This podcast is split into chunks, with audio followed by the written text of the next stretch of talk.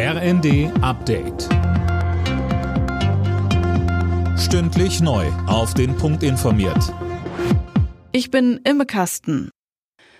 Nach zwei Jahren Corona-Zwangspause hat wieder das Münchner Oktoberfest begonnen. Oberbürgermeister Dieter Reiter stach mit drei Schlägen das erste Bierfass an und reichte die erste Maß Bier an Ministerpräsident Markus Söder.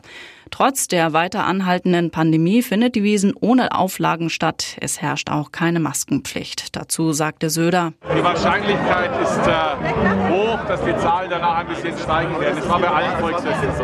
Aber es hat bislang keine überragende Belastung in Krankenhäusern gegeben. Nach den schweren Unwettern in Mittelitalien ist die Zahl der Todesopfer auf mindestens elf gestiegen. Nach zwei Vermissten werde noch gesucht, teilte die Polizei in der Adriastadt Ancona mit. Die Region war in der Nacht zum Freitag von starken Regenfällen getroffen worden. Straßen und Häuser wurden überflutet, zahlreiche Autos fortgespült.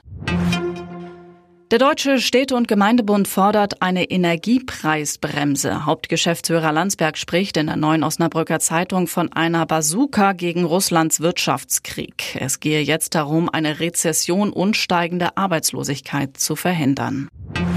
In der Fußball-Bundesliga steckt der FC Bayern weiter in der Krise. Beim 0 zu 1 in Augsburg gab es nun die erste Saisonniederlage. Es ist die vierte Ligapartie ohne Sieg für die Münchner. Dortmund hat das Revierderby gegen Schalke mit 1 zu 0 für sich entschieden. Die weiteren Ergebnisse Gladbach, Leipzig 3 zu 0, Leverkusen, Bremen 1 zu 1 und Stuttgart, Frankfurt 1 zu 3.